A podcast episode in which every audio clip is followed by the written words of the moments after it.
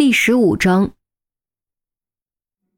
何丽萍，真是个出乎预料的答案。不止于西惊呼出声，连钟离都愣了一下。通过钥匙顺藤摸瓜，本以为能查出些关于窦书全的新线索，谁料结果却查到了何丽萍。这到底是怎么回事？既然是何丽萍开的房，钥匙为什么会落在窦书全手中？何丽萍明明有家，为什么又要开房？难道两人之间有染不成？还有很重要的一点，在窦书全和何丽萍的口供中，都完全没有提到过对方，这又是为什么呢？哎，这位警官有什么问题吗？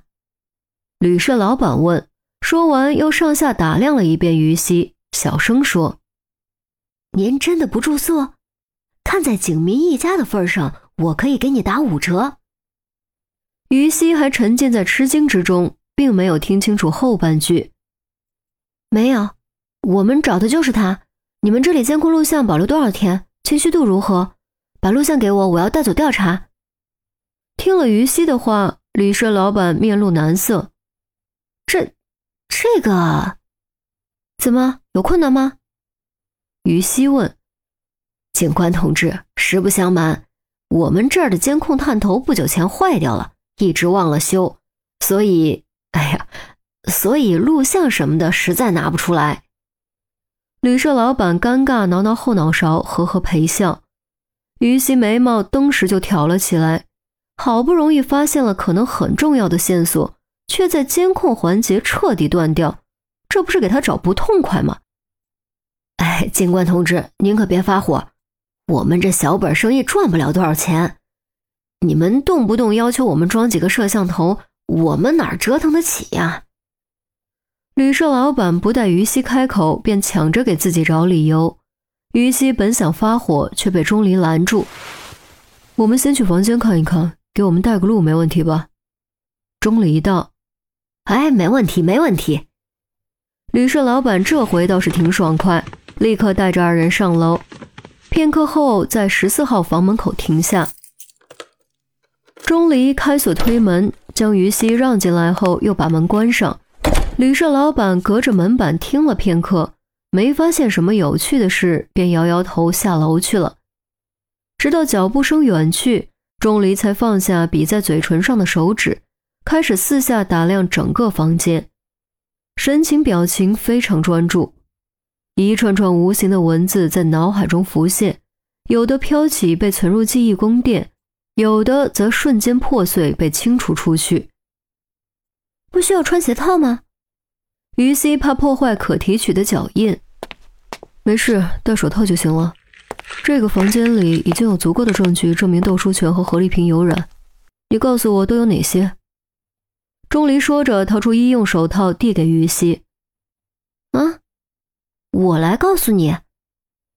于西愣住，短短一天之内，他已经不止一次见识过钟离敏锐的洞察力和推理演绎能力。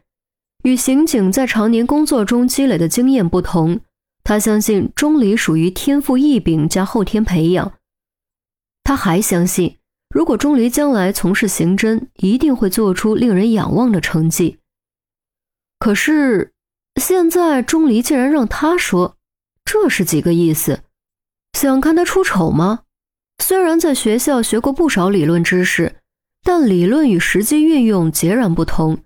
真到了现场，他唯一的感觉就是蒙圈，完全不知道该从何下手。别去管那些理论，你是刑警，早晚要养成自己的侦查习惯和手段。而现在恰巧是很好的实践机会。钟离道：“你在为我考虑？”于西竟然感觉有点感动，尤其在遭遇挫折、自哀自怜之后。可惜，感动并没有持续几秒钟，就被钟离的下一句话生生击碎。“嗯，和我合作，你不能太弱。”于西差点气得吐血，再次给钟离打上高智商低情商的标签，哼了一声，开始检查。首先检查的目标，毫无疑问是床。很快，他双眼放光，有了发现，捏起一根长发和一根短发，道：“这根长发的长度、发色以及曲度都和何丽萍的头发很相似，既然开房登记人是何丽萍，那就应该是她的无疑。这根短发无法判断是不是窦书全的，需要做 DNA 比对。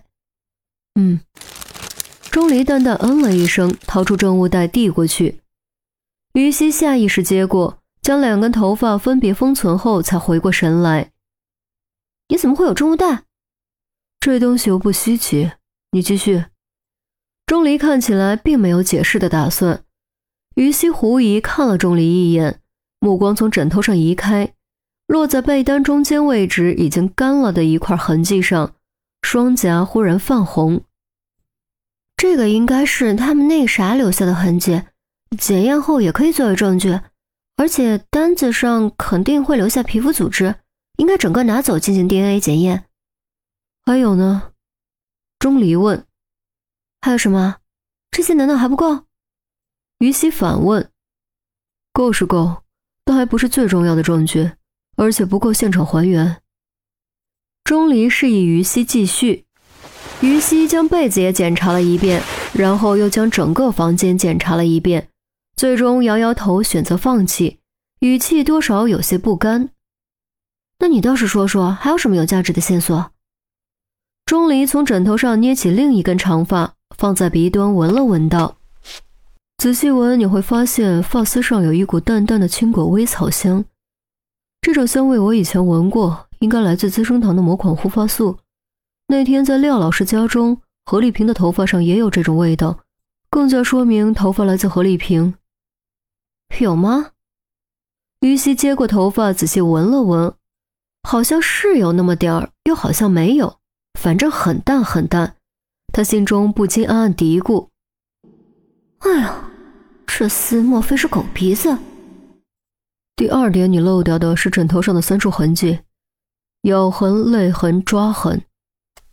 钟离用手指抠进枕头上的几处裂痕里，接着道：“这几处裂痕是指甲用力抓造成的，距离与肩膀的宽度差不多。正中间的这块布有点绒，痕迹虽然已经很淡，但仔细观察还是可以辨认出是咬痕，位置也和嘴部对应。咬痕微微靠上这一块干了的是泪痕。”你要是不嫌脏，舔一下，肯定是咸的。